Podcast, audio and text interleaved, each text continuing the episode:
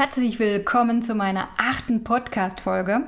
Und ich habe euch ja an der letzten versprochen, ich erzähle euch noch ein bisschen über die Heilung der Zyste im Gehirn und was das auch mit Yoga und mit, dem, mit der Freude zu tun hat. Ihr müsst davon ausgehen, ich habe ja vor, davor der ganzen OP gar keine Medikamente genommen, weil ich ja durch Yoga letzten Endes mein Körper gesund war. Bis auf die Zyste. Mein Körper ist aber auch recht robust durch Yoga geworden. Und positiv habe ich schon immer gedacht, aber positives Denken ist sehr wichtig für die Heilung. Und das Transformationsseminar hat mir noch mehr geholfen, positiv zu denken. So viel erstmal dazu. Der Yoga hat mir geholfen, habe ich gesagt, der hat meinen Körper vor dem ganzen Eingriff sehr stark gemacht. Aber natürlich hat der Eingriff seine Tribute gezollt. Also ich habe sehr viel Kraft und Gewicht verloren. Aber dazu später. Ich bin also operiert worden von einem Arzt, wie ich später erfahren habe.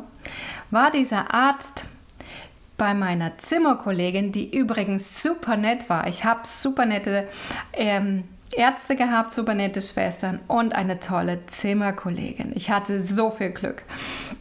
Jedenfalls war er vor, nach meinem Eingriff, war er bei meiner Zimmerkollegin und hat ihr gesagt, wissen Sie, ich arbeite und lege alles, was ich arbeite, in Gottes Hände. Ich arbeite, ich entferne, aber was letzten Endes mit dem Patient geschieht, liegt bei ihm. Und dieser Mann hat mich operiert. Dieser Mann hat mir die Zyste entfernt und diesem Mann habe ich natürlich gedankt. Während ich aber die Medikamente, die danach in mich sozusagen gebracht wurden, ich mochte die Medikamente nicht. Mein Körper mochte sie nicht. Und ich habe mich ständig entleeren müssen. Also ich habe ständig alles wieder ausgebrochen und dann ist man am Anfang sowieso intravenös, aber auch später, sobald ich das schlucken musste, habe ich es wieder ausgebrochen. Also ich habe alles intravenös ähm, in den Körper gekriegt, weil mein Körper das nicht wollte. Auf der einen Seite, aber auf der anderen Seite, weil man auch massiv am Klein, also am Kleinhirn, äh, was ja auch mit Übelkeit und Schwindel zu tun hat, ausgebrochen habe. Und ähm, das gehört einfach bei einem Kleinhirn dazu, aber bei mir hat es sieben Tage lang gebraucht, bis ich einigermaßen mich wieder zurechtgefunden habe auch im Zimmer. Und jetzt nochmal auf meine Zimmerkollegin, die war ja so nett, die musste auf ihre OP warten, also sie war noch fit. Und durch, das, durch die Medikamente, die man ihr gegeben hat, war das Gehirn abgeschwellt. Und ihr ging es gut. Und sie sah mich, die ich da im Bettchen lag und äh, die Medikamente und das Essen und alles wieder rausgebracht habe. Und sie hat mich versorgt. Sie hat mir dann kleine Äpfel geschnitten, sie hat mir ähm, Pfirsich klein geschnitten, das war ja alles im Sommer und hat mich immer wenn ich was wollte, hat sie entweder ihren Sohn angerufen oder sie hat mich versorgt. Ich lag ja in Ravensburg. Ich hatte ja meine Familie in Freiburg und meine andere Familie in Sachsen-Anhalt. Die sind ja dort äh, und ich konnte auch kaum telefonieren am Anfang, weil ich ja, ich war einfach Das hat sich ausgereinigt. Und das siebte Chakra wurde ja operiert, aber das dritte Chakra hat sich ausgereinigt. Und später, viel später, wurde mir auch gesagt, dass das dritte Chakra sich wirklich gereinigt hat und super momentan schwingt, weil das dritte Energiezentrum, also da, wo die Energie ist, da, wo ähm, die Kreativität unter anderem, das Umsetzen ist, die Kreativität ist ja im zweiten Zuhause, aber das Umsetzen der Kreativität hier zu manifestieren, war ja bei mir ähm, total marode. Also hat sie es ausgereinigt und hat sich somit selber geheilt. Also wenn am 7. was gemacht wird, kann es sein, dass das dritte sich ausreinigt. Und die in meinem Zimmer hat dafür gesorgt, dass ich nur gute Nahrung und ihr Sohn hat dafür gesorgt, dass gute Nahrung nachgeschoben wird. Also ich wurde in meinem Zimmer sehr gut versorgt und die Schwestern halfen mir auch wieder ins Leben zurückzukommen. Und weiterhin wurde ich begleitet, jetzt nicht mehr vom Waha-Guru, sondern ich hörte permanent den Ton Om. Om begleitete mich ähm, bestimmt drei, vier, fünf Tage. Ich habe auch meine Zimmernachbarin gefragt, ob sie dieses Ohm hört. Nein, sie hat es nicht gehört. Ich habe dann mir Ohrstöppel besorgt, aber ich konnte dieses Ohm nicht abstellen. Also das Ohm war gegenwärtig und hat mich wie geheilt. Es war das Ohm wie auf vom Lex von Sommerrind von der zweiten C von, ähm, von der Entspannungs-CD das zweite Lied. Und dieser Ohm-Teppich, den hatte ich den ganzen Tag. Der war in meinem Ohr, der war überall.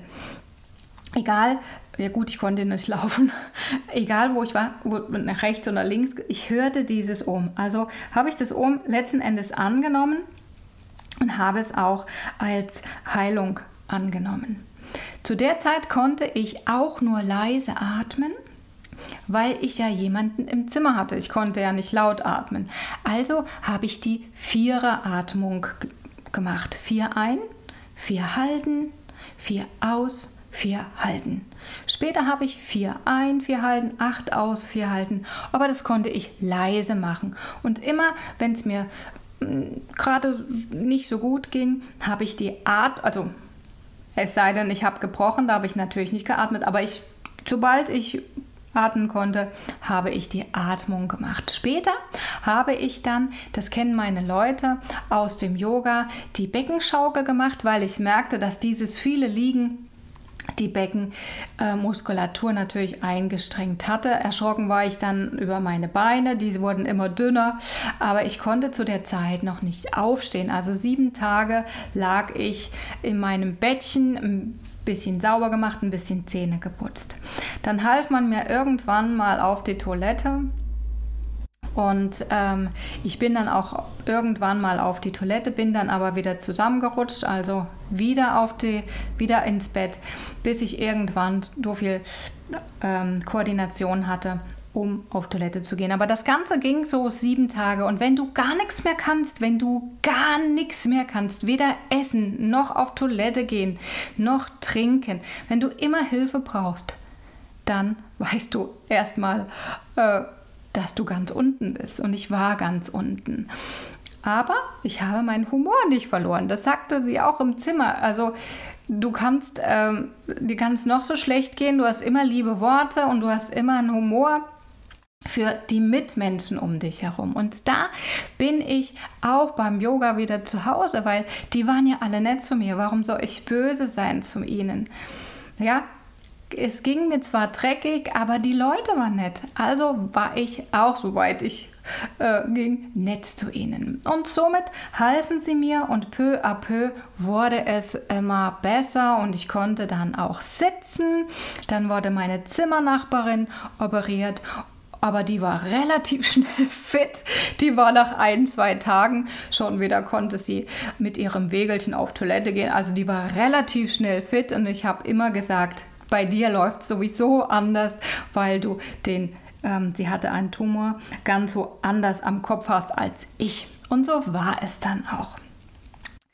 Yoga und Transformation. Ich kann es dir nur ans Herz legen. Dieser Kurs ist jetzt freigeschalten für alle. Freigeschalten heißt natürlich, äh, musst du ihn bezahlen, aber er, du kannst jederzeit anfangen und er ist sowohl für den Alltag gedacht als auch für solche Extremsituationen, die ich nicht mehr so oft im Leben haben will, aber die ich nun mal hatte. Du lernst viel äh, einfache Dinge und ich konnte in der Zeit nur einfaches, wirklich einfaches umsetzen das lernst du alles im Kurs, weil das dich den Alltag begleiten lässt. Und Alltag in dem Fall war natürlich in dem Fall die Zyste am Kopf, die heraus war, aber ich hatte noch Narben am Kopf und somit war das Schlafen auch schwierig. Aber ich habe meine Freude und meinen Humor nicht verloren, was unter anderem an diesem Seminar liegt und am Yoga liegt. So viel zum Transformationsseminar. Ich lag also und konnte meine Nachbarin so langsam versorgen, weil ich sie so langsam wieder aufstehen konnte. Die Physiotherapie hat mir ein bisschen geholfen, Treppen zu steigen und dann konnte ich auch am 14. Tag so langsam nach Hause gehen. Ich wurde auch besucht vom Jörg und von meinem Sohn, aber erst nach sieben Tagen. Sie haben die Akutphase natürlich nicht erlebt, Gott sei Dank. Und ich sah, ich habe mir immer einen Hut aufgesetzt, aus wie immer. Das hat mein Sohn sehr gefreut, aber ich bin halt ein bisschen dünner geworden. Somit musste ich viel Kraft aufbauen, viel ähm, Kraft wieder in die Beine kriegen. Aber das habe ich dann zu Hause gemacht und wurde dann nach 14 Tagen konnte ich die Klinik verlassen und ich wurde nach Hause gefahren, vom Jörg und von meinem Sohn abgeholt. Der hatte ja noch Ferien, mein Sohn. Und die Fahrt zurück war gar nicht schlecht. Vom Bodensee über, also von Ravensburg zum Bodensee. Ich habe noch mal viel Natur gesehen, aber es war sehr heiß und Hitze verträgt so ein Gehirn am Anfang der Heilung nicht ganz so gut. Freiburg ist natürlich noch ein bisschen heißer gewesen und so bin ich die ersten Tage viel drin gewesen, habe aber relativ schnell schon die Wirbelsäulenbewegung gemacht. Natürlich ganz wenig, ganz, ganz wenig Zeit. Ich hatte immer noch so den Rhythmus der Klinik in mir. Ich nehme mit der keine Medikamente mehr. Sie haben mich aus der Klinik medikamentfrei entlassen und ich mache so die Bewegung für die, äh, für die Wirbelsäule und damit kann ich auch besser liegen. Das ist natürlich auch im Transformationsseminar, ist die Masterclass im Transformationsseminar. Diese kannst du immer machen. Nur im Krankenhaus konnte ich die nicht machen, nur die Beckenbewegung daraus. Aber zu Hause habe ich so langsam wieder angefangen, bis ich dann die Zeiten auch wieder ähm, für die Wirbelsäule, die geht ja unten los, die macht ja alle Chakren frei bis zum Kopf. Natürlich konnte ich meinen Kopf am Anfang nur ein bisschen sanft bewegen, aber es wird immer besser. Im nächsten Podcast möchte ich dir noch ein bisschen über die Heilung erzählen und wie ich dann anfing, die Nieren und die Leber zu reinigen. Da gibt es nämlich auch gute Sets, aber alles ganz langsam. Ich freue mich auf den nächsten Podcast und ich freue mich, wenn ich dir auch ein bisschen weiterhelfen konnte mit dem Podcast. Ansonsten bleib immer fröhlich, bleib in Licht, auch wenn es draußen vielleicht jetzt ein bisschen dunkler wird. Bleib in Licht, bleib in der Freude. Bis zum nächsten Mal.